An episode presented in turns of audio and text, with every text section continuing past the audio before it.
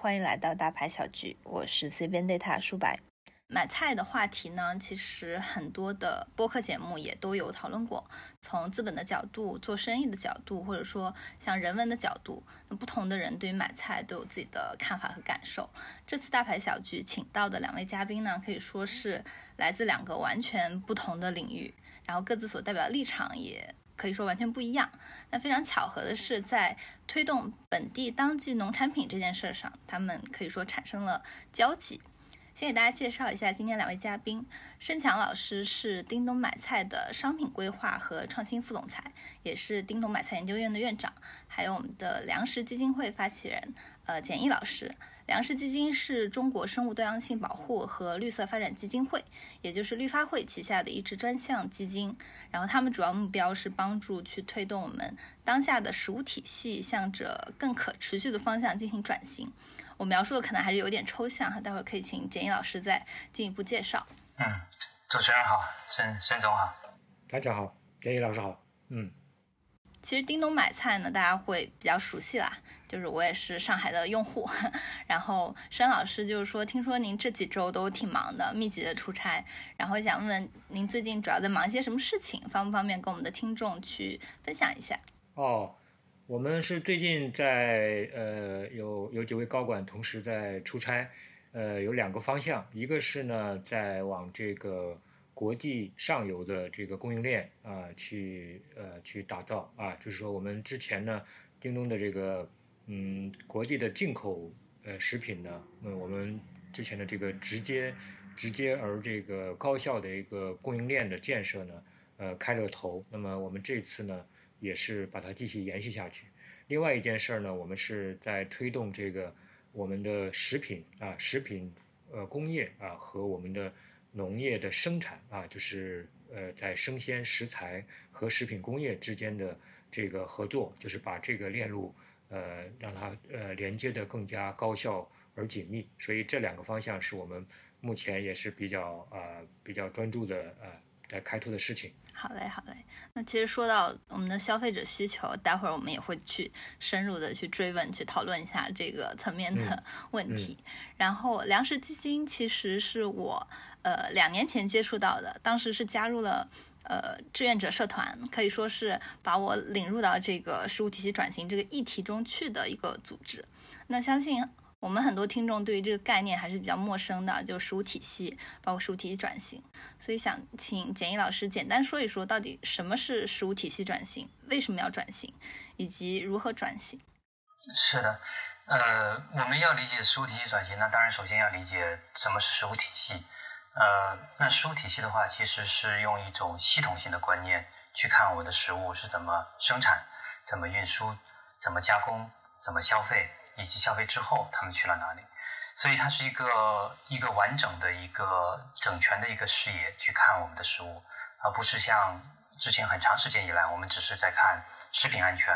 我们在看粮食安全，我们在看这个农业生产，这些都非常非常重要。但是这些之间呢是不能够被割裂的，因为我们可以想象嘛，一个东西它从被种植下去到生产，然后最后到我们的餐桌到我们的嘴里，它是一个它是一个连续的过程。可是我们在具体在讲到食物的时候呢，往往我们又是用一种割裂的眼光去看，所以这中间就会出现很多的问题。所以食物体系转型呢，我们要做的第一件事情就是，首先要建立这个食物体系的观念，用一种系统性的眼光去看我们的食物。呃，其次呢，我们就是说，那我们要看食物体系在我们现在这个社会是给我们带来了怎样的挑战以及怎样的机遇。那这样我们才能知道我们应该往哪个方向去转型，对吧？因为转型的方式可以是很多很多的。那我们可以看到呢，就是在我们现在是二零二二年，啊，我们今年也是是全世界人口达到了八十亿。那我们现在在这个这样一个历史时期呢，我们面临的一个最大，作为人全人类来说，面临一个最大的挑战之一，就是如何为一个日益增长的全球人口提供产自于可持续的这样一种方式生产的健康的食物。这里面有几个关键词，就是说，第一呢，全球人口是在不断的增长，到二零五零年呢，我们可能会达到一百亿，这是我们现在的预计。啊，第二呢，就是我们怎么呃让食物是可持续的生产出来，因为它如果它是不可持续的话，那其实我们是剥夺了未来的我们未来的子孙他们在这个地球上生存的这样一种机会。第三呢，就是我们如何为人类提供健康的食物。这这些呢，应该是我们食物体系转型的一个一个方向。OK，刚刚说到那个可持续的生产方式，因为我其实呃最近也在读，就是温铁军教授的一本书，它里面有介绍呃一种生产模式，就是美国大农场那种，他把他把它叫做昂格鲁萨克逊模式，就是说它其实更像是在以一种石油资源的方式去生产我们的农作物，对，就是其实只会越种越少，嗯，就是这样的。可以简单粗暴的理解为这样子啊，就不可持续的食物体系是什么样子？嗯，对对，每个民族和历呃国家它就有它的一个历史嘛。因为美国它是一个非常年轻的国家，就是我们可以看它这个它的土地是如何利用的，呃，以及我们现在所说的美国的农民他们是怎样一些人。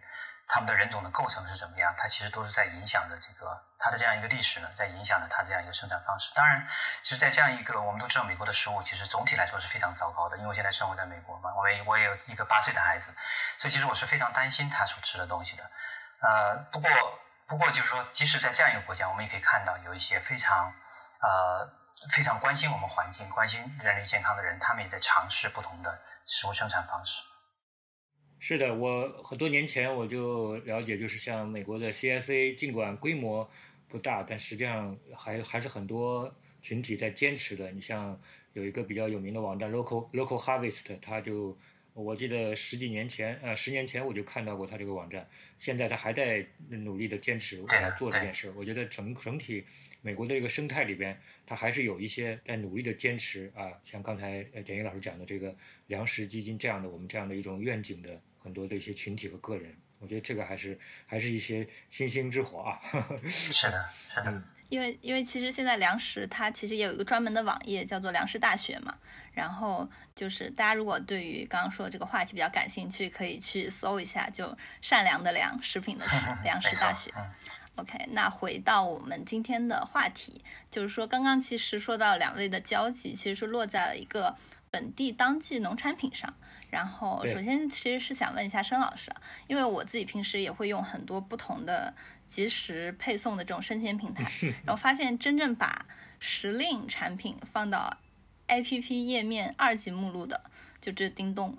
就就其他平台可能也会有这个标签嘛，像有机啊、供港啊、呃时令啊这些都会有，但是就是没有一个产品层面的一个独立的入口。对我们是嗯固定的一个二级目录，对。对对对，所以也想问一下，这种商品分类或者说呈现入口的设置，它一定程度上其实是反映了平台对这个产品本身的一个理解嘛？所以也想就是问一下，从平台的角度来看，就是叮咚是怎么去理解这个时令的这个食材的？对，其实我们我们肯定会坚持，而且是非常坚定的去做这件事儿，因为叮咚的这个我们的商业模式啊，它是以前置仓。啊，进场的这样一种呃食品电商的模式，给用户带来啊呃二十九分钟送达的这样一种体验呢，我们很重要的一个用户价值呃体验呃一个角度就是新鲜啊，以及呢呃时令啊，就是其实新鲜的这个需求呢，在东亚地区的我们的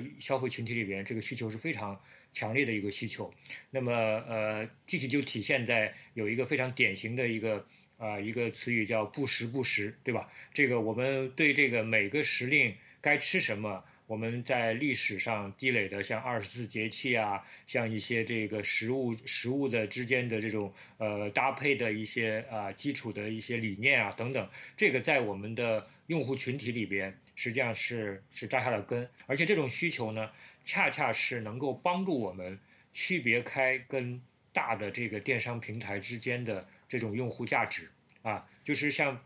目前大多数的这个呃做食品电商，包括还有像这个这个一些这个平台公司在进入买菜这个领域呢，他们在这个呃时令方面的一个关注度呢，确实不如叮咚。我们也意识到这一点，我们会呃继续加大在这个领域的一个一个投入。那么另外一个呢，这个我们从商品规划的角度呢，叮咚是把。这个把我们的价值观啊贯彻得非常彻底，就是叮咚的价值观就是让美好的食材像自来水一样触手可得、普惠万众。就这个美好食材的核心点之一啊，我们也认为新鲜、安全啊、美味有那么新鲜这个一个基础就是跟时令有直接相关性，而且这个整个这个呃通过这种时令呃产品的一个提供的话，其实我们感觉对于这个农业走向一个更加良性的一个发展轨道，也是一种推动啊，就是说我们让让这个食物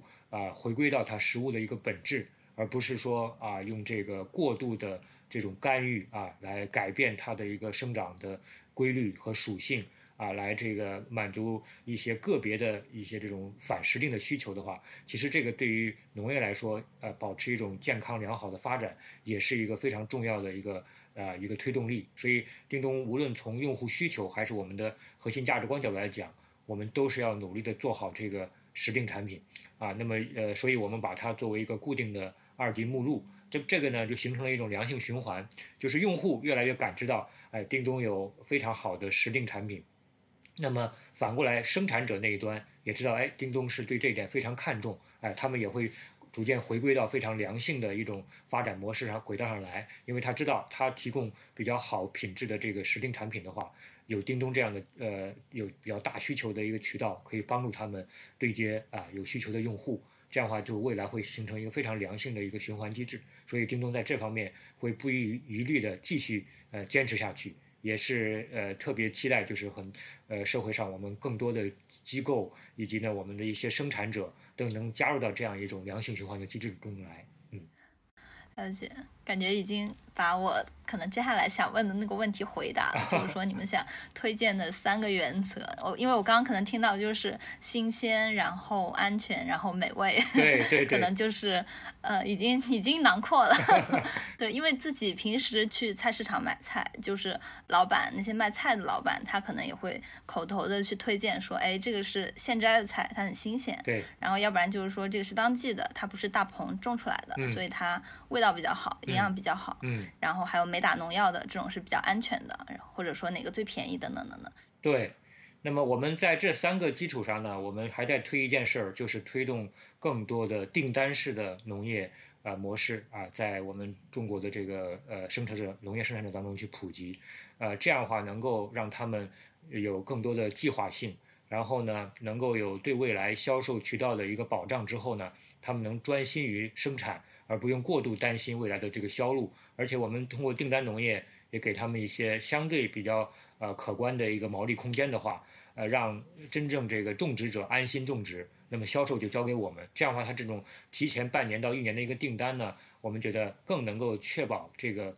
啊，同这个种植者他的一个收入啊，以及呢，我们消费者也能消费到这个最新鲜、最符合这个时令呃这个时间的这样的一些产品。嗯，就是说，对于消费者而言，对，其实时令还比较好理解嘛，因为我们中国人就是对菜肴新鲜这件事儿，就是非常的有执念，不能说有执念，就是说非常的有偏好。对。但是本地这个概念，其实相对而言就没有那么的火热，或者说没有那么的直观。是的。因为对于消费者来说，可能原产地会比本地更重要。就比如说，我就是要，呃，吃那个云南的菌子。嗯。比如说阿克苏的苹果。或者智利的车厘子，他们可能就是会认这个原产地。你要说你是崇明岛上种的，我可能会想那那个味儿会不会不太对？对，所以这个其实问题我是想问一下简易老师，就是说为什么推动食物体系转型会需要去倡导当地当季，还是是因为我们如果去买这种世界各地的食材，就是真的会伤害到地球吗？刚才听申总介绍，我觉得特别特别棒。就说，咱们叮咚这样的企业，作为一个可以说是一个枢纽型的一个机构啊，它是其实连接了这个生产端和和消费端啊。那他们有这样非常关注地球、关注健康的这样一个理念呢，是非常非常重要。因为这种价值观会在这样一个链条里面进行传播的，就像申总刚才说的一样，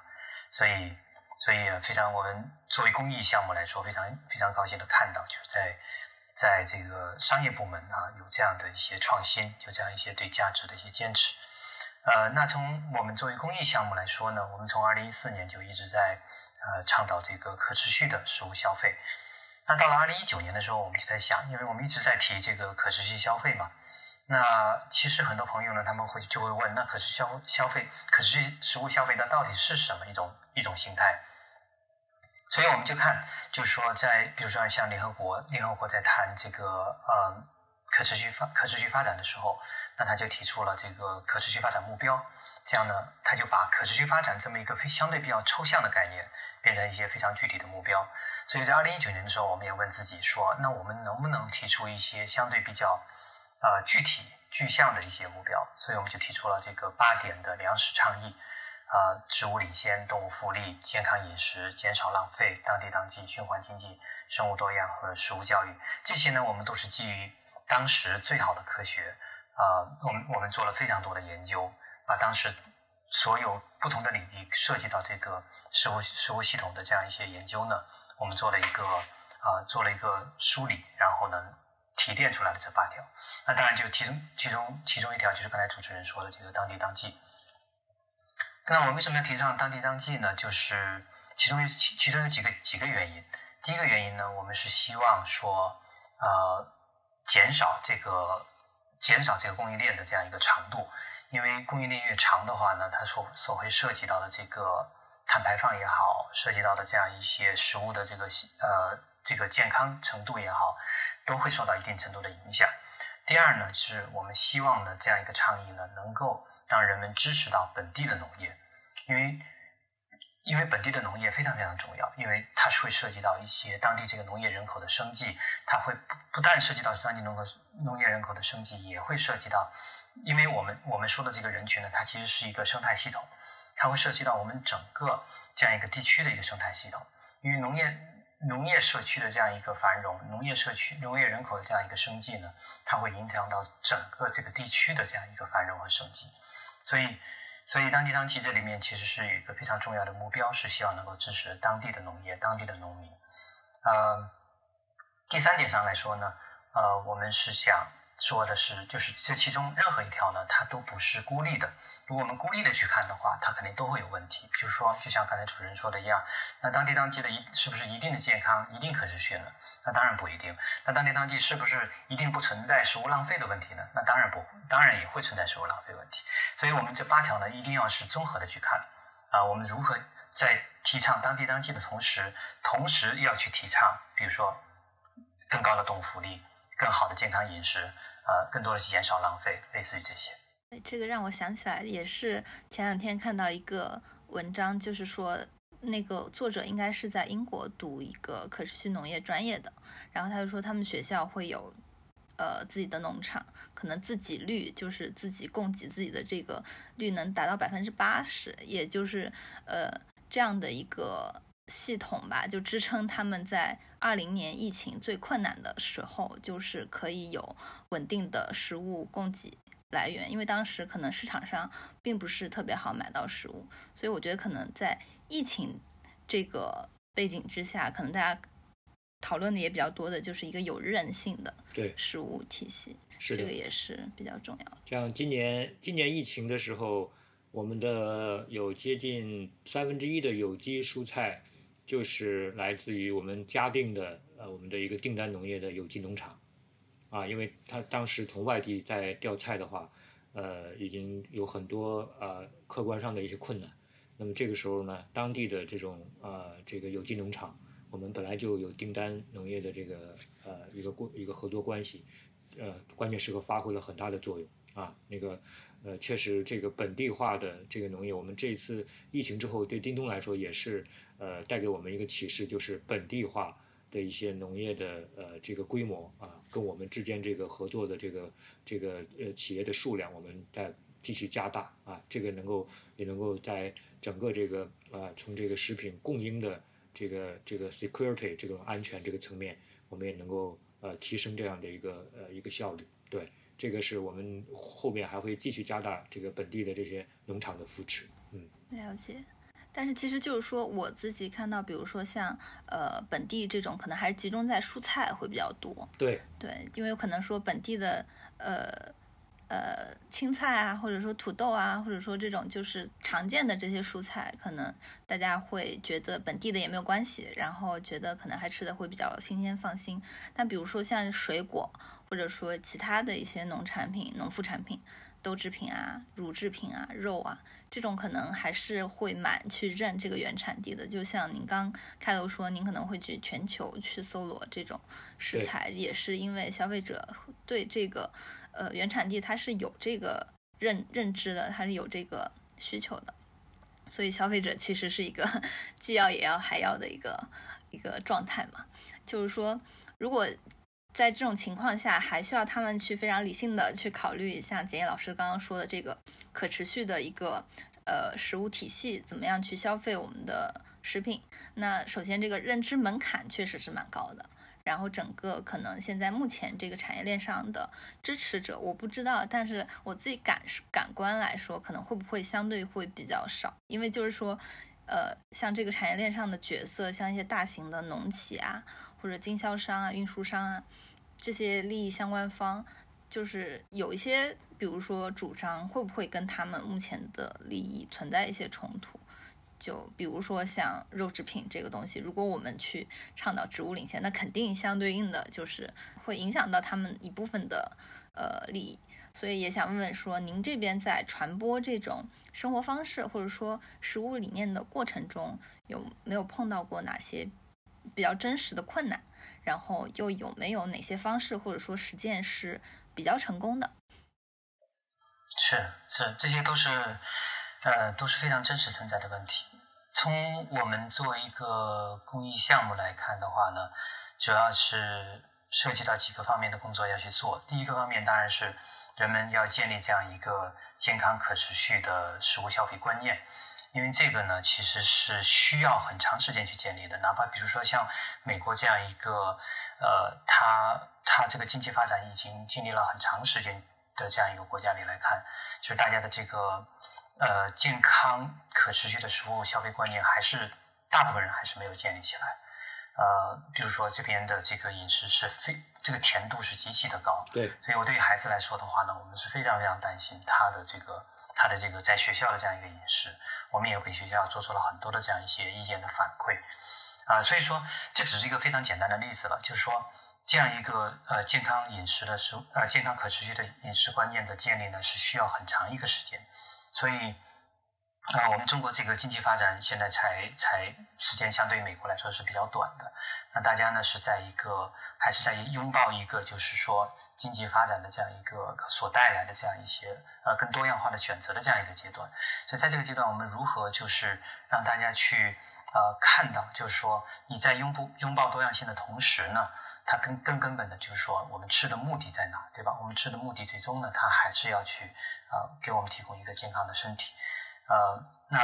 往往来说，健康的这个对于我们人体健康更好的，往往来说呢，它也对这个地球的健康，对这个生态环境的健康也是更好的。所以这是一个我们需要去做的事情。第二个呢，就是说我们如何去研究这个行为转型。因为我现在在这边做的事情呢，也就是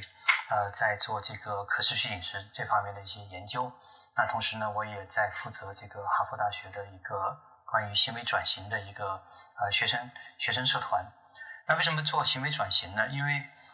因为其实我们我们的认知和我们的行为之间往往会存在很大的一个不对称。就是说我们啊，我们觉得，比如说你给他一个这个调查研究，你说你是否支持啊减碳？你是否支持更多更好的生态环境？我想百分之九十九的人都会说我支持。可是，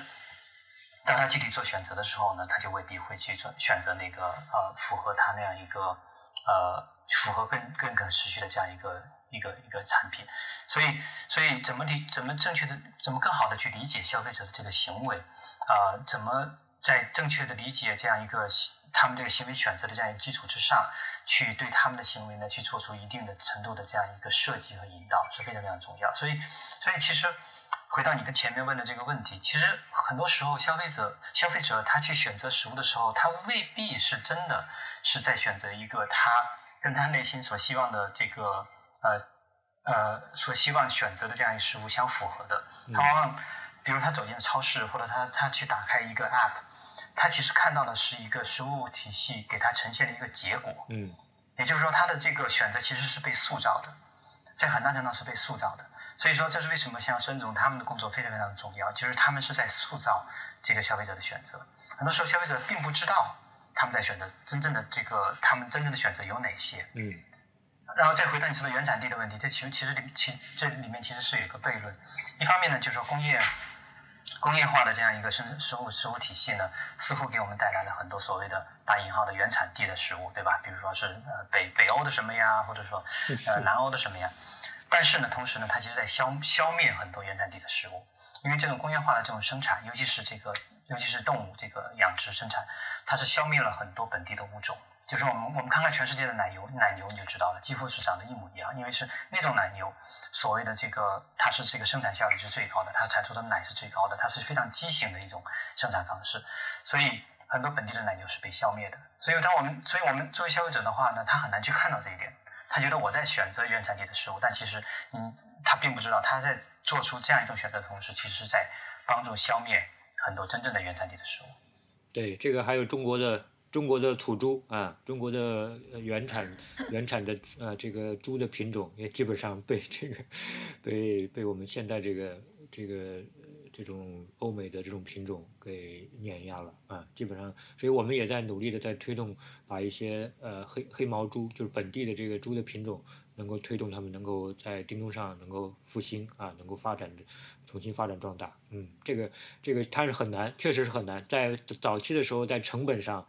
确实是没办法跟这个那种白猪啊，欧美的那个白猪的那个品种，没法跟他们比啊。但是确实还是有很多用户在坚持啊，或者说在对这个是有一种执念，还是希望能能吃到中国本土的品种的这个这个黑毛猪啊。这个所以现在刚才呃简易老师讲这个这个你吃到了啊原产地的，或者说来自遥远的。这种呃某个产地规模化生产的一个农产品，但同时确实你你身边的你不知不觉有很多品种都会受到影响，甚至是灭绝。嗯嗯，明白明白。所以就是如果说假设哈，就是假设现在叮咚可能要和粮食合作，那可能推动这个合作的切口或者说咱们共同的利益点是什么呢？这个其实也想请申老师就是说畅想一下。哦，我觉得我非常期待哈，跟简英老师咱们这个粮食基金能够深度的合作，因为我觉得粮食基金倡导的这这几个方面，这个嗯八个这个这个整个原则呢啊八个倡议，其实跟我们目前叮咚的我们目前对用户的调研，我们的年轻用户他们内心的那个诉求是非常吻合的，啊，就现在在叮咚平台上选购商品的年轻群体，他们内心对于。我要呃做，我要对这个地球友好，这个这个这个价值呃价值点，他们是有非常强烈的一个诉求的。但是呢，如如如何去做到这一点，我们就可以用这八个倡议来啊，或者说去一一步一步来啊。比如说，我们先从一部分开始，我们来呃给这个我们的呃目标呃用户群体，我们进行一些阐释，包括啊一些一些这个新的这个产品的开发，我们也遵循。这样的倡议的这个要求，让他们呃，让我们的用户群体在消费这个产品的时候，他们也感知到，哎，他们其实也在为这个地球啊，为保护这个地球的生物多样性，也在出一份力。这其实也是它的一个价值，呃呃含含义之一啊。也就是说，我们的这个呃年轻的这个呃消费群体呢，他们现在不仅我要呃吃的美味呃健康，我也要吃的有意义，对吧？这个意义时令是一个。然后呢，如果我我消费了这个呃商品，我对这个地球还有了贡献，那这个意义可以说啊会让他感知到一种成就感，而且借这样的机会呢，我们叮咚也能聚拢一批哎真正这个。有这个呃消费的一种呃价值判断的这样的人，而不是纯粹靠价格来来来这个做他们这个消费的取舍啊。他在做这个决策的时候，他有一个价值判断，那么这样更有利于我们持续的去培育一些非常有特色的啊优质的也对这个地球友好的商品，让它就是回到这个良性循环机制里来啊。这个是我个人的一个理解啊。简易老师也可以给给我们一些多给我们一些建议，嗯。嗯，谢谢谢谢，真真真太好了，非常非常好。就是作为粮食基金来说呢，我们当然非常希望跟像叮咚这样的有有责任、有价值观的这样一些企业来合作，因为企业它能够起到的对对于这个呃我们社会的这样一个消费选择的这个塑造的作用是非常的大的。所以呃，刚才听到申总说的这些呢，是是非常非常的高兴，确实是，就是说我们一直以来所要推进的这个方向呢是非常非常一致的。呃，那作为这个粮食倡议的话，我们是希望我们在正在搭建一个行动平台，就是涉及到这个食物体系方方面面的这个利益相关方的一个行动平台。那大家呢都是认可这个粮食倡议的这个八条，呃，都是希望去推动健康可持续的这样一个饮食的方向。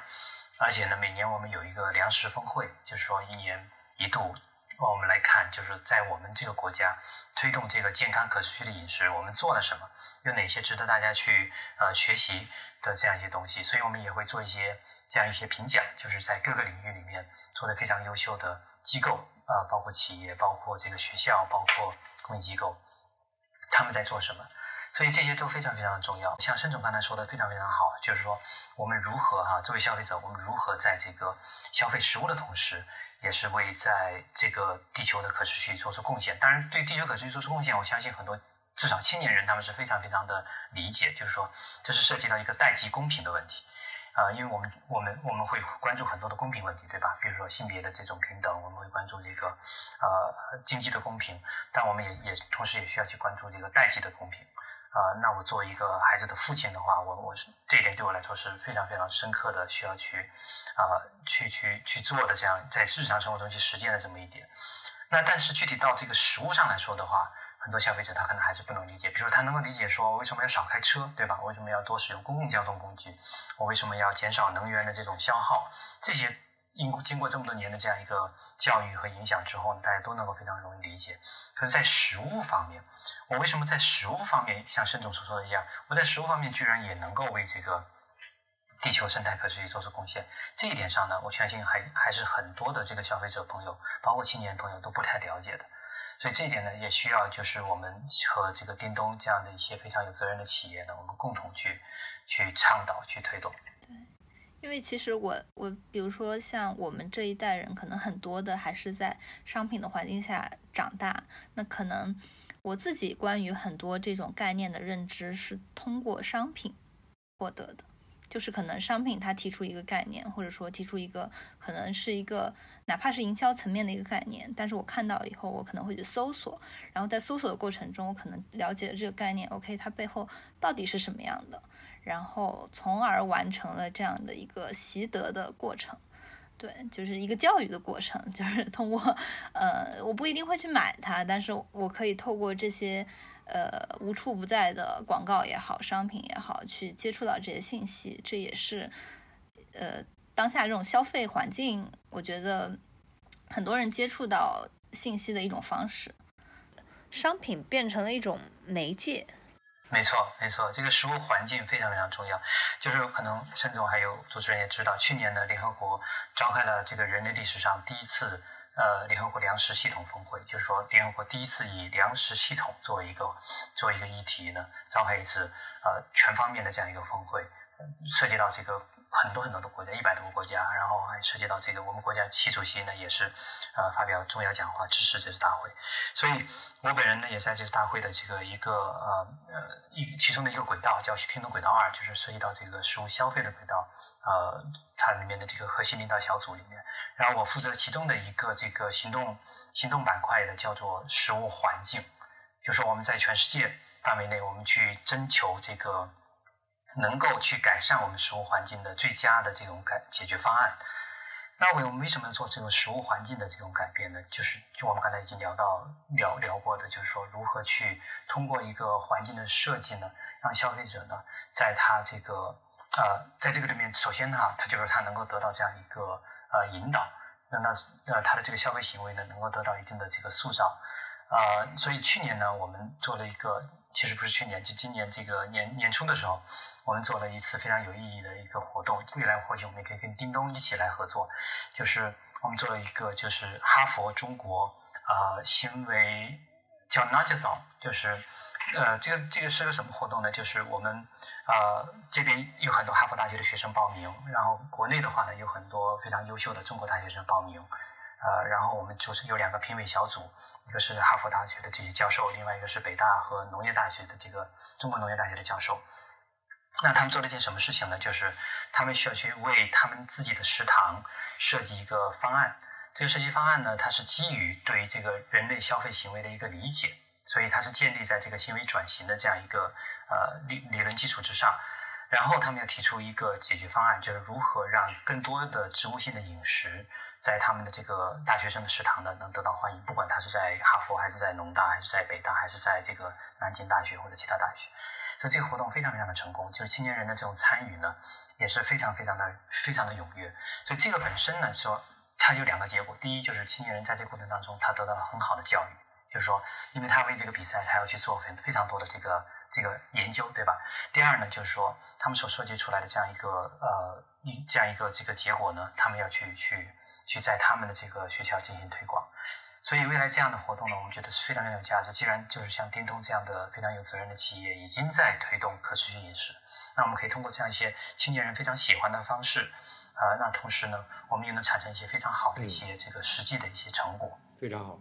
这个我觉得在这个这个方面，刚才讲的通过年轻的人自己来参与、自己来设计这个模式、自己去推动落地，我觉得这个是也能够呃让我们这个整个这个农业和食品的这个呃产业链哈，跟跟这个呃用户之间这个互动变成一种双向的啊，变成双向的。原来是相对来说是一种单向的一种沟通啊，那个或者说是传递的这个效率是非非常低的。我觉得这样的这种方式，我们真的还是挺期待未来能跟叮咚，我们跟我们的用户，以及呢，包括我们现在叮咚呢，因为除了 to C 端的这个呃这个服务之外，我们还有一个 to B 的服务，就是给呃各大这个连锁餐饮机构，还有各大呃呃院校啊，就是像上海，我们基本上很多院校的食堂的食材也是我们呃 to B 的这个业务在在供应。那么在这个这个方面，我觉得未来可以真的可以探索一些。呃呃合作的呃模式。啊，我们把这个咱们这个八个倡议能能在这个真正落地的这个啊这个在这个呃食品的这个服务里边能够真够落地啊真正落地嗯。嗯太好了是。非常好。嗯。嗯参与感很重要。回到我们刚刚说的那个产业链、供应链，其实就是我们刚刚说很多消费者层面的东西，怎么样去推动大家去呃行为上的一些转型啊，或者认知上的一些提升啊。那到供应侧这一块，就是因为大家都知道农产品的供应链是出了名的难搞，对。然后我们也肯定也不太可能就让申老师在这儿把一下把上游给咱们理一遍，所以还是想说就呃。聚焦一下，像刚刚咱们说的那个订单农业，嗯，因为其实呃，这个其实还是一个蛮创新的模式，我觉得在国内吧，对，可以说一下叮咚这边到底是怎么去实现这个呢？因为呃，像刚刚说的，它其实不是一个 C to B 的订单，而是通过叮咚发起的这样一个 B to B 的一个订单，是可以这么理解，对吗？是的，呃，订单农业其实呃，叮咚确实是目前在国内的。呃，整个食品电商里，我们做的是，呃，规模一个是规模最大，另外一个我们行动也是最相对比最早，那个呃呃，目前呢也相对来说用户的感知也最明显的。因为在我们平台上的三优啊，我们有一个蔬菜，有有举个例子来说的话，我们的我们蔬菜水果都目前的订单农业的占比都比重比较大，呃，其中蔬菜做的最早啊，那么水产也是目前也有也有好几个大的品种，也是通过订单养殖的方式进行的。那么这三个生鲜板块，我们为什么要做订单农业呢？也确实是在我们过去这五年多发展过程当中，能够随着我们的规模呃不断的增长啊，需求的规模不断增长，我们发现。第一呢，要保证食品的安全，必须要有订单农业这种模式来支持，啊，因为这个呃，一旦你的需求量扩大之后，呃，原来那种呃，通过贸易的形式来去收购啊，到产地去收购不同的这个中小型呃农场甚至是农户的蔬菜的这种模式呢，是难以为继的啊，是绝对不可能能够保证这个食品安全，因为它。不同的种植者，不同的这个中小型农场在原产地呢，他用的这种操作方式啊，尤其是在一些呃农业的一些这个农事操作需要投入品方面，无法做到规范啊，那个甚至有些品种都用的都不一样。那么呃，在这种情况下，你就无法保证这个这个食品的安全啊。就当你上规模之后，因为最早我们第一年。我们的销售收入在二零一七年只有几千万的时候，那时候我们的需求量是非常非常小的。那么不用订单农业，照样也能够满足用户的需求。但是到了第第三年的时候啊，当我们已经做到几十个亿的时候，你就会发现，你要保证这个食品安全，你要要从订单农业入手，这是第一。第二呢，还有一个就是价格的一个稳定性，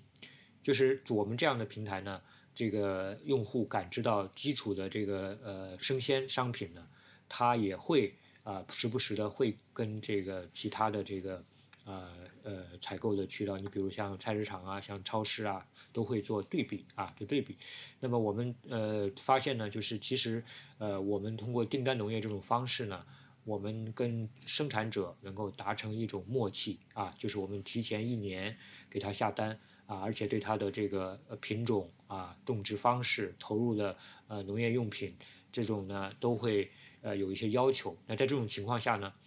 他呢呃第一呢，他的心态会比较稳定啊，他会有一个觉得我我给了他相对可可观的一个毛利空间之后呢，他就会安心于他的这个。这个种植，而不用花太多成本和精力用在啊寻找销路啊啊去联系这个这个采购者啊，包括去随行就市的去跟踪这个这个销售的时机啊，那他就专注于他的生产。那么这个呢，呃，相对来说在效率和成本上都是一个优化啊。那么这就给我们带来的结果是，我们能够预测到，哎，我们这个产品在将来这个呃上市的时候，它的大致的一个价格的一个区间。那么我们也会提前做好充分的一个一个一个准备，从运营到我们的这个仓储等等，我们会根据这个订单的这种这个这个量呢，提前做准备，这样对我们来说也能够给用户带来一个稳定的一种消费的啊这种体验。那么第三呢，就是我们发现通过订单农业，我们是可以帮助一些真正有理想啊、真正有这个呃追求的一些农业生产者。它能够逐渐的去发展壮大。啊，就是说过去这种非订单的模式，它它的它在种植那一刻播种那一刻都不知道将来卖给谁，那么它的一个出发点就是它就会尽量的去降低成本，那么大家就拼命降低成本啊，最后就出现一个，等你上市的时候大量上市的时候，大家就相互这个压价，就形成一种恶性的一个竞争，所以导致呢一些真正还想在农业深深扎根的一些种植者。它会受这个市场的剧烈波动伤害，啊，反而去形成了一种逆向淘汰，啊，就是说把这个呃真正专注在这个这个商品品质的呃一些种植者都给淘汰掉了，因为他他无法承受这种随行就市的这种剧烈的一种波动，而通过我们订单农业呢，也能够把这些真正想长期在农业领域扎根、坚持去做发展的这样的一些呃呃这个种植者、养殖者以及他的农场和他的企业。能够给他们一个相对稳定的一个一个发展的一个环境，这样的话，他就大家的分工就非常清晰了啊。他专注于生产，我们专注于这个需求的预测和未来的这个销售。这样的话，这个农业呃整个这个链条上的这个呃形成这样一个清晰分工之后，我们觉得它就会这个生态会越来越健康啊。我们做订单农业大致是基于这这三方面的一个一个考虑。了解了解，就是说，当时刚刚也提到一个风险的问题，就是这中间其实，咱们通过很多这种规则或者说模式的设计，去把那种经市场，呃，经济波动的这种市价波动的这种风险给呃对冲掉。对，但是呢，也不会说完全完全完全规避掉这个对冲。我们在它在它这个当市场剧烈波动的时候，我们也会适当照顾这个生产者他的一种。它的一种啊感受，我们也会有一个相应的一个调节机制啊，这个就是有时间可以详细分享。那么这个调节机制呢，可以保证这个生产者在市场的价格远远高于他供给我们价格的时候，他的这个盈利呢也能做适当的提高啊。如果当市场价格远远低于他供给我们的价格的时候，他也能够给我们一些啊，就是相对来说是一些支持啊。这样的话，就是大家形成一种非常良性的相互帮扶的一种关系啊，就是这样会形成一种长期的伙伴。啊，就是这样，双方都可以专注于干好自己的事情，这样这分工就会越来越高效。了解了解。那这边也想问一下，就是简易老师，就是说您应该也看过或者说对比过很多国家不同的这种创新的农业模式。那像刚刚有提到过，像 CSA 就是社区支持农业这种，然后其实在国内之前有看过有这种小的社群，但是其实并没有太发展起来，就是说。这背后或者说是有什么原因？然后有没有哪些模式是比较适合中国去借鉴的呢？嗯，说是这个农业的创新呢，其实很多时候可能反而是呃回到回到我们最很就就我们我们传统上的一些食物生产的方式。其实我们想想，古代的时候哈，就是我们中国很长时间都是一个农业农业国家嘛，农业对我们来说是一个非常非常重要的这样一个呃经济的这个最最重要最重要的这样一个一个部门。那那其实古代的这个农业基本上就算是一种打引号的订单农业，对吧？就是谁也不会说我拼命的生产，那我又不知道我会我我我我我他能不能销给谁，我所以说。从过去来说的话，它就是就是一种某种形式的一种订单农业啊，所以说我们叫它创新的话呢，其实很多时候往往是在看呃之前回到我们传统上的一些一些好的生产方式。其实其实这个呃传统的农业有一个非常重要的一个价值点在哪呢？就是他知他知道我们这个资源是有限的啊，因为你可以看得到嘛，你的资源是你能看到的地方，对吧？基本上来说，呃，它也没有那么长的一个食物供应链，也没有那么长的一个这个供应链在那里，所以，所以来说呢，大家的这种不论是生产还是消费来说，它都是带着一个就是资源是有限的这么一个一个一个概念在在做。那现在的话，就是因为这个工业化的生产，似乎呢觉得就是只要我有这个资本，我就可以用到这个世界上任何的资源。那这样一种情况下，它就会造成我们我们这个食物这个。这个生产过程当中非常多的问题，对于土地的伤害，对人的伤害，对农民本身的一个伤害，所以，所以这种呃，我们现在能够又回到这样一个，就是呃，像刚才这个孙总所说的这个呃订单农业的方式呢，我觉得非常非常的好，就是对订单农业这样一个支持。呃，它之所以很难，之前的话它很难去做推广的话，是因为没有很好的一个在消费层面的一个支撑。所以，如果现在有像叮咚这样的企业，能够在这方面去投入，能够在这方面，我刚才很很听的这个陈总在说的时候，我也一直在做做做记录哈，就是说他们做的很多事情已经是对于这个对于这样一个农业生产方式呢是很好的一个支支持了。所以有这样一些企业的出现的话，我相信呢，这些农业会有。这些好的农业生产方式呢，会有更好的一个支撑，会比之前来说呢，他们有更多的这样一些机会。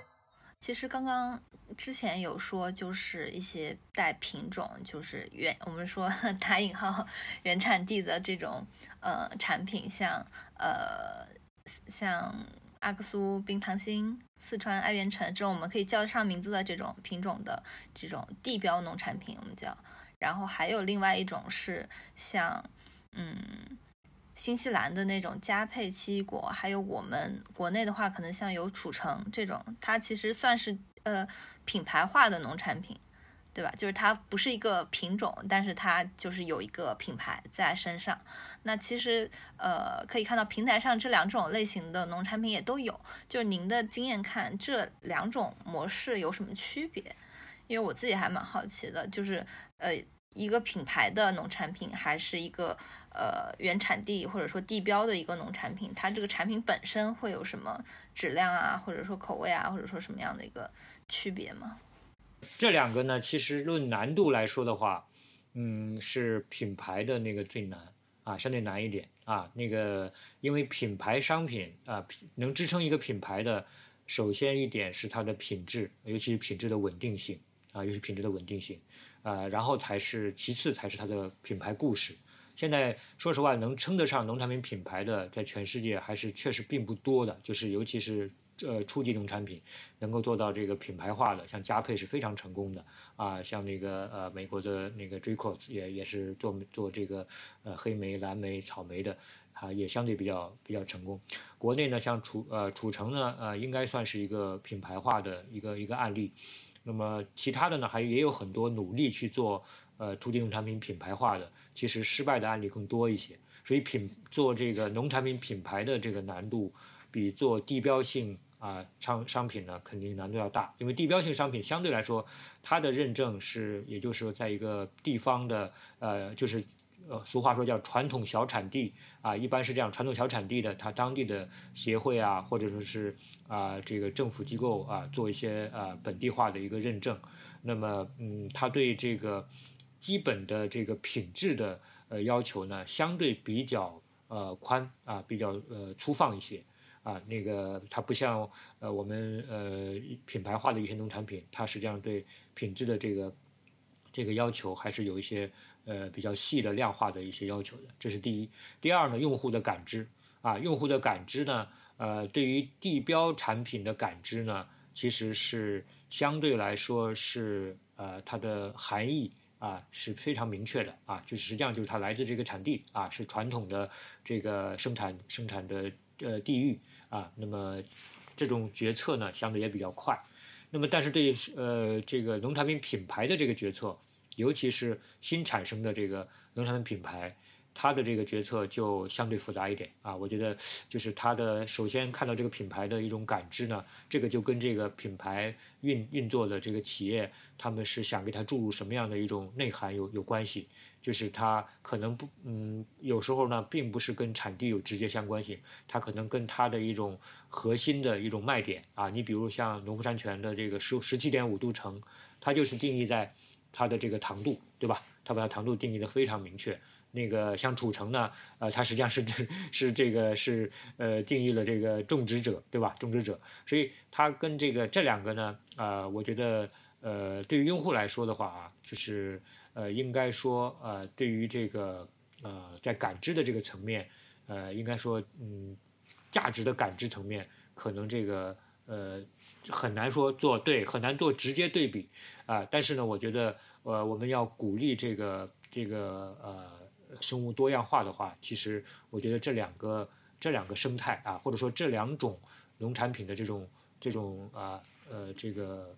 价值的一种传递啊，或者说价值的一种呃构建的这个要素的这两种特点，都应该去鼓励它发展的啊，因为它里边。呃，给用户带来的价值不一样，它带动的这个农业这一端的一个呃成长的一个结果，也会是呃相对来说是一个异彩纷呈的一个结果啊，就是它呃能够推动，我觉得能够推动这个这个呃生物的一个呃多样化，包括我们的这个粮食基金呃提的这个八点倡议呢，只要是这种有有价有这个核心追求的这种企业和这种。地标性产品的这种行业协会，他们有这样的一种呃呃价值观啊，能够是真正是为这个为这个地球为这个啊农业的一种可持续发展考虑的话，这两个方向我觉得都是要鼓励的。我们叮咚也是在不遗余力的帮助这样呃有至少他们两者都是想体现出。啊，我是有我的一个核心追求的，对吧？我不是说是一个，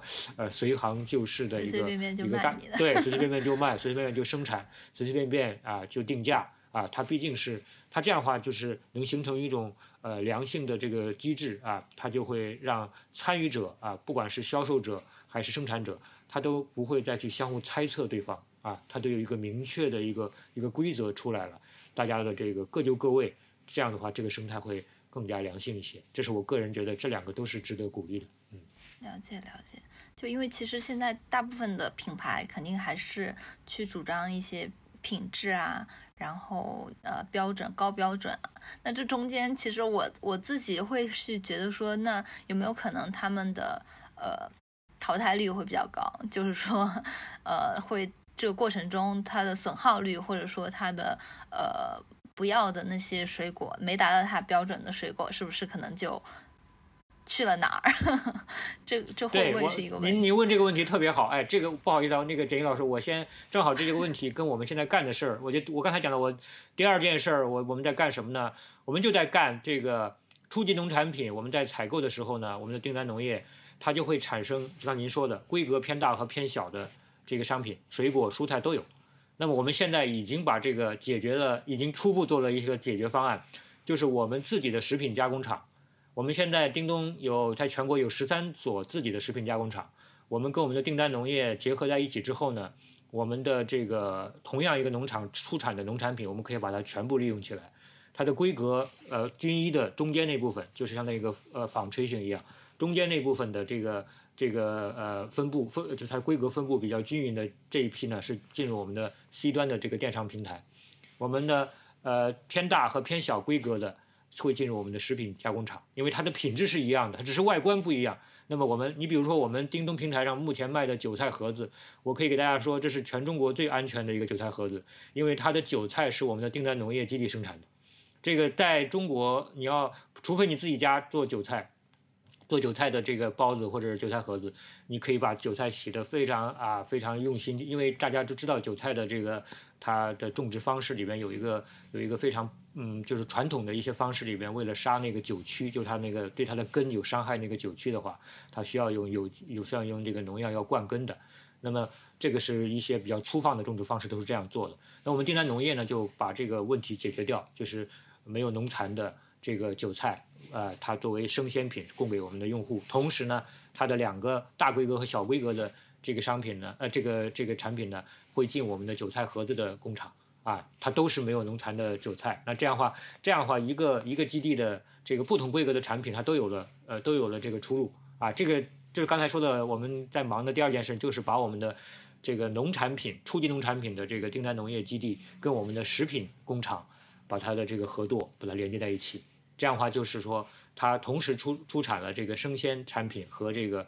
这个食品啊，这样的话就把这个您刚才讲的浪费就避免掉了啊。这个 这个确实是我们已经是国内，我我感觉还是比较有自豪感的。叮咚把这个走的是迈的步子比较大的啊。我们这全国的这十三个工厂都在努力的在扩大对这个订单农业的农产品那种呃超过呃超出这个规格要求的那一批，我们要把它吸纳进来，做出加加工的这个食品。啊，从而实现它的价值的一个这个避免它价值的一个浪费。就你比如我们这一次，呃，我们在出国考察的时候，我们发现澳洲的橙子，澳洲的橙子，呃，大量的这个中等这个中等大小的果子都卖给了全世界，但是这种偏大偏小的，他们澳洲的劳工又比较这个劳工成本比较高，他们其实基本上都丢弃掉了，都丢弃掉了。就是呃过小和过大的，那么这里边其实有很大的一个呃空间是能够去把它的价值开发出来。那么中国也一样啊，中国现在有一些大规模的一些水果的，像橙子啊，像那个苹果啊工厂，他们呃从因为传统零售业有一个什么特点？传统零售业它需要需要它的外观要均一好看，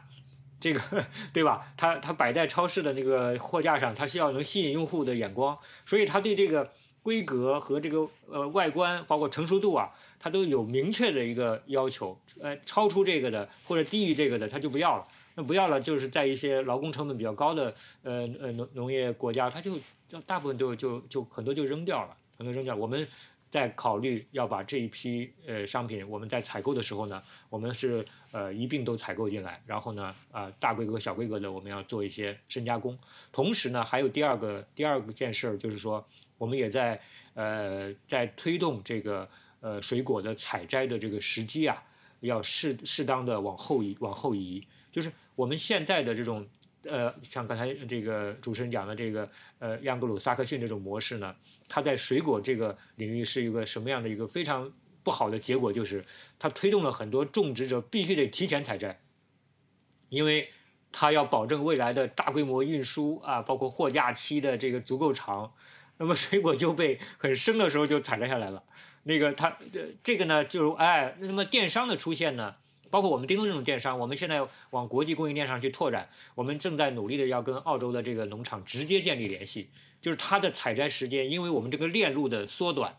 我们就会让它的采摘时间相相对更延后一点。我们采访了很多这个水果的种植园的这个负负责人，他们也也提到过，就是说。他们很可惜，为什么我们这么好的果子要七成熟就要采摘？能不能八成五，或者说九这个呃九成熟能不能做到？其实电商是可以帮他们的啊，因为我们中间的链路可以无相对来说能够减少到最小。它不会像以前的这个呃这种方式，它先走批发商，然后再走二级批发商，然后再到区域，再到这个零售商零售商，再到到大仓，再分到它全全国的这个啊大概有五六道环节。我们这个呢，通过我们直接在国际供应链的一个打造呢，把这个环节再缩短到啊三个环节就够了。那么这样的话就可把它采摘时间稍微延后啊。当然，这个可能跟刚才我们讲的呃八个倡议不一定有直接的相关性啊。但是我们是也是想跟大家分享一下现在这个呃电商食品电商给这个农业领域未来会带来的一些一些变化。其实这种模式呢，对于我们本地化呃来说的这个服务会更加好啊，因为我们本地产品它能够呃直接通过我们电商进入本地家庭，它这个链条会实际上是世界上最短的链条了。那么给用户带来的感知就会非常明显。你比如草莓，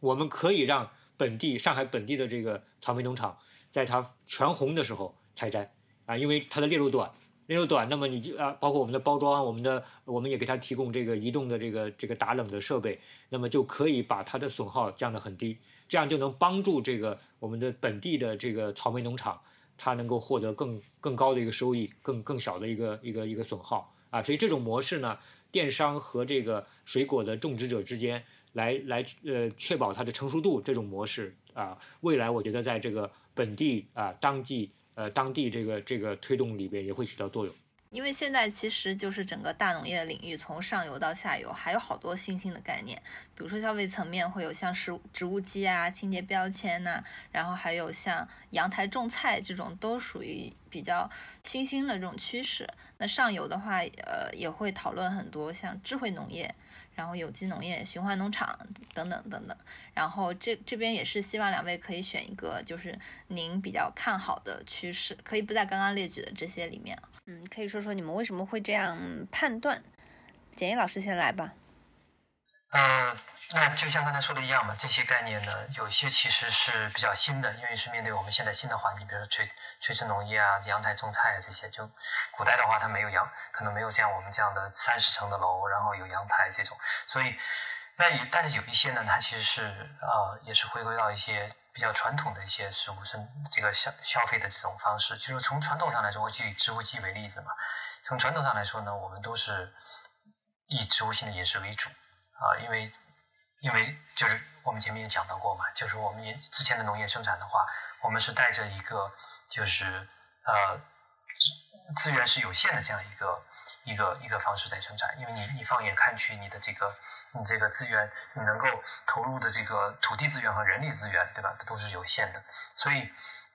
所以在这样一个情况下呢，我们会把最宝贵的这种呃农业资源呢留给人直接做口粮，而不是把它种。种植成这个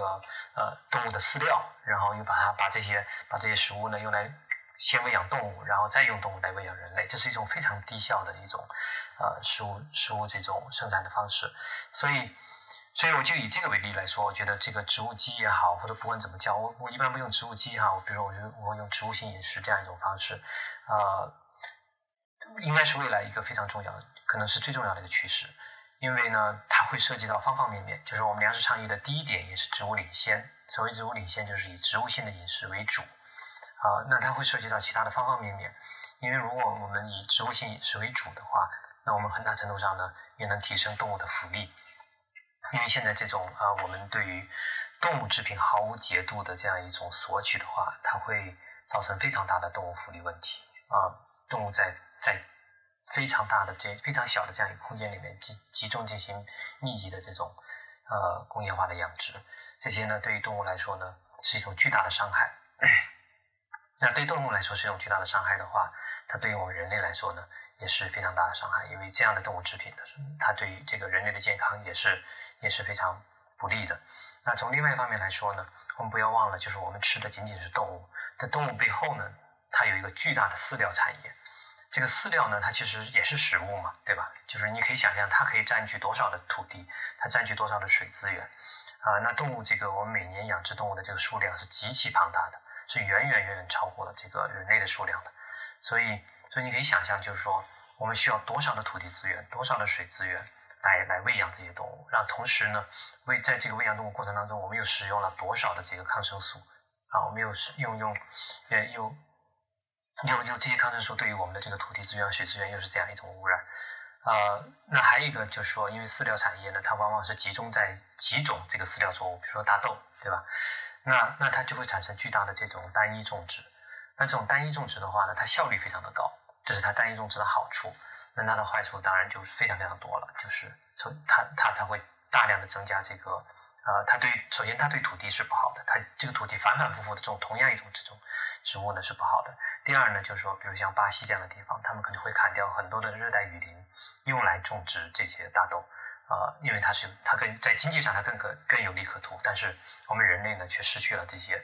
对于这个人类这个生态环境极其重要的热带雨林。第三呢，就是说，呃，那这些单一种植呢，他们会大量的增加这个抗呃那个。呃，化肥和农药的使用，所以，所以总而言之来说的话，这些呃，未来我们就说改变我们这个呃，我们最主要是肉类嘛，肉类的这种生产方式呢是非常非常重要。所以植物所谓的植物基呢，其实它瞄准的就是这一点，就是说人类仍然可以吃肉，但是我们可以改变肉的生产方式，比如说是用植物性的像 Impossible Beyond 这些，还是用发酵食品。还是未来是这种呃这种这种这个细胞细胞肉这种形式，细胞肉，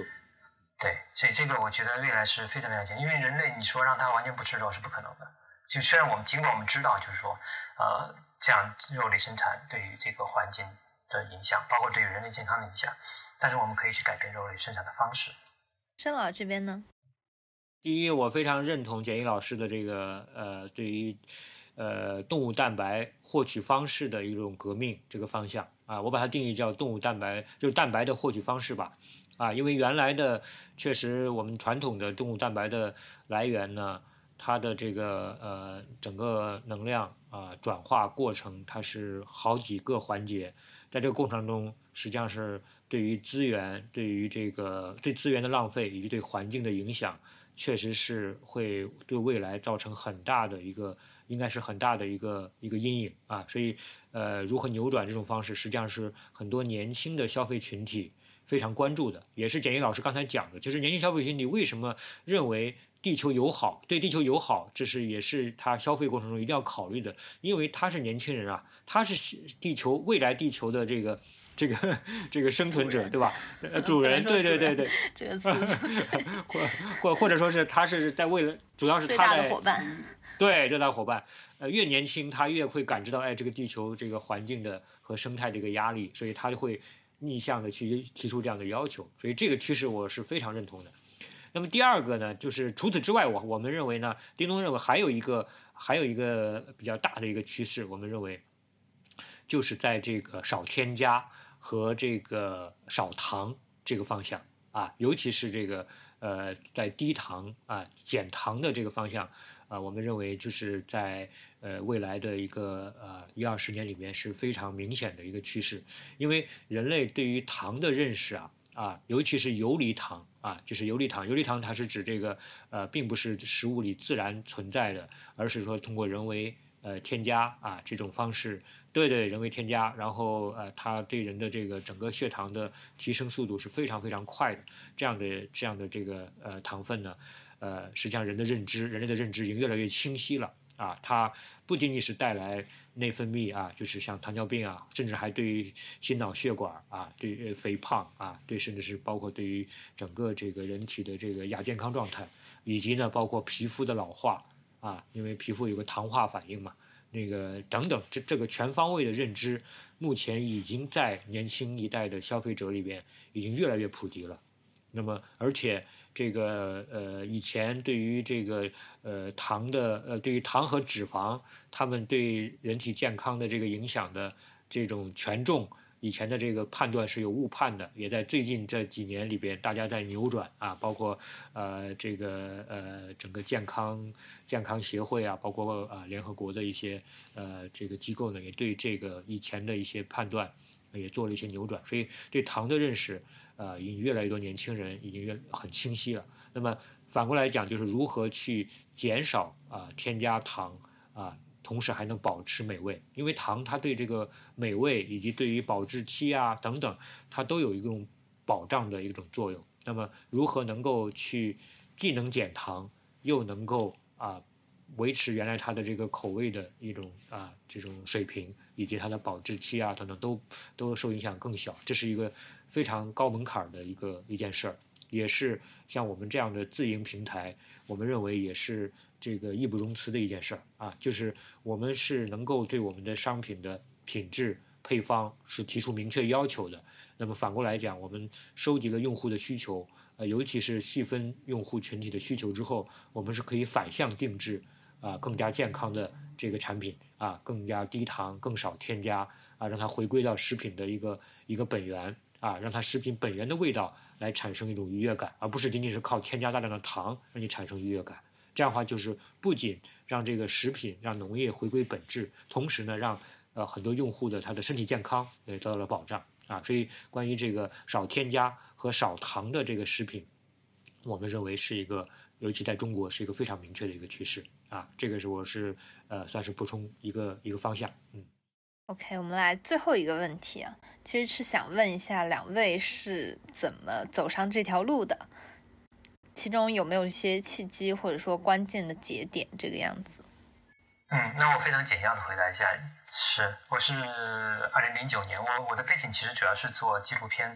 的这个制作。那在二零零九年的时候，我拍摄了一个短片，也是别人邀请我做。就那时候我对食物完全没有概念，因为我什么都吃，然后我也不在乎什么在我桌子上，反正只要能吃我就吃，就就这么一个当时这么一个状态。那是二零零九年了。那拍了这个纪录片之后，我才意识到，哇，原来这个肉类。这个消费呢，对于我们的环境有这么大的一个影响，啊，那其实也很，我跟大大部分人是一样嘛，就是说我我我在别的方面我会做得很好，比如说我尽量我不会去浪费水，对吧？我也不会随随便便去浪费这个呃。食物，我得我也我也会尽量减少这个呃能源的使用，这些我都会去做到。但是我没有想到的说，就是你选择怎样的食物，比如说你选择是植物性的饮食，还是选择这个动物性的饮食，它其实对于环境也是有影响的。所以是我是主要是这样。走上这条路，然后慢慢的就是说，通过这样一个，呃，通过这样一个切入点，我了解到，哇，原来有有这种食物体系的这个概念。原来我们所说的这些，无论是植物性饮食也好，还是食物浪费也好，还是单阶段也好，它其实相互之间是关联的，它不是孤立的，所以才有了，才才才走到了今天这么一个。纪录片其实还蛮重要的。我认识很多小伙伴，其实都是通过纪录片，然后呃慢慢涉足这个领域。是的。待会儿也请简一老师来跟我们分享一些呃纪录片，给到我们的听众朋友。那个其实哎，我恰好也是跟这个简一老师差不多的时间，我是二零一零二零一零年的下半年，那个时候开始呃对农业这个领域啊呃极其关注啊。这个，因为在那段时间呢，先先后先后，呃，也发生了一些事情，就是，呃，你像那个苏丹红啊，像三聚氰胺啊，啊，在一零年到一二年都是，哎，食安问题发生了。那个时候呢，恰好我正在北大读读书啊，在读那个 EMBA，我们当时，嗯，班里的这个同学，大家就在讨论。哎，我们这些企业家啊，或者我们在呃企业的呃呃这个工作的同事，从事企业工作的这些同学们，我们怎么能够帮助这个像这样一种呃问题去解决，对吧？食品安全的问题解决，难道我们仅仅仅是投入资金呃呃就能产生效果吗？也不一定，需要所以说需要对他这个整个中国农业的这个机制呢，要做一次深入调研。当时因为我是班里最年轻的一个学员，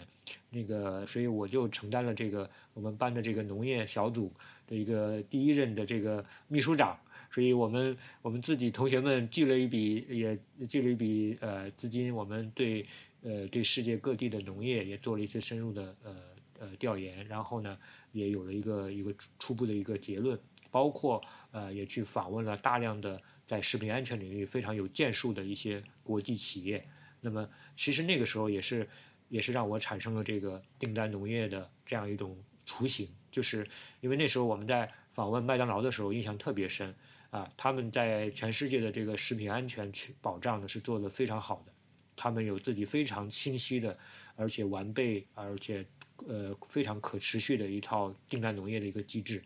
他们也对于这个生产者。也能够提供一个非常稳定的一个收益，所以在麦当劳这个体系里边的很多农业企业，他们成长的都非常的健康啊，规模也逐渐的扩大啊，所以生产者和消费者都得到了这个呃收益，所以这种也对我触动也也非常大，所以在后来到了呃一零年呃一一年一零年之后呢，我我基本上就会专注在呃。在这个农业和食品领域的一些投资，还有一些这个一些项目的一些呃咨询啊，以及支持他们如何发展，以及到最后呃加入叮咚啊，通过叮咚这种呃平台性的这种订单的一种需求的搜集，来反向推动这个农业的上游发生嗯改变啊，往好的方向，往这个更加呃多赢的这个方向啊，更加信息透明的方向去发展。那么这个是应该说是我觉得。呃，对于我来说，这是一个也是人生的意义啊，也就是能够让更多的上下游的啊，从上游到下游这个产业链上的这个参与者能够受受益，而且呢，呃，最终如果能再跟像简一老师他们这样的呃粮食基金这样的能够合作的话，能带来给地球的未来呃可持续的一个发展，能够呃出一份力的话，我觉得这个呃人生真的就非常有意义。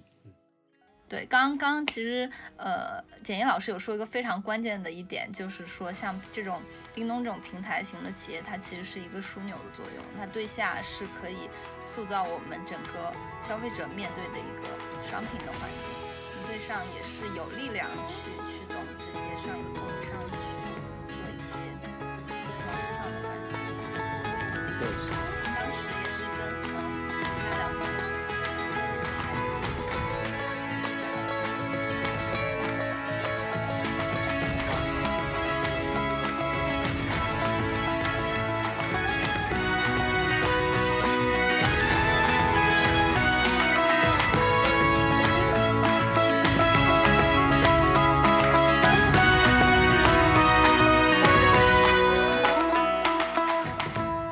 大牌小局的听众，不知道听完这期播客，你们对于吃菜拯救世界这件事情有没有一个大概的了解？如果对于今天讨论话题比较感兴趣的话呢，那所有的概念和相关的解释，其实我们都附在了 show note 文档里面。简易老师给到的纪录片推荐清单，我们也附上了。那今天就先这样啦，我们下期再会，拜拜。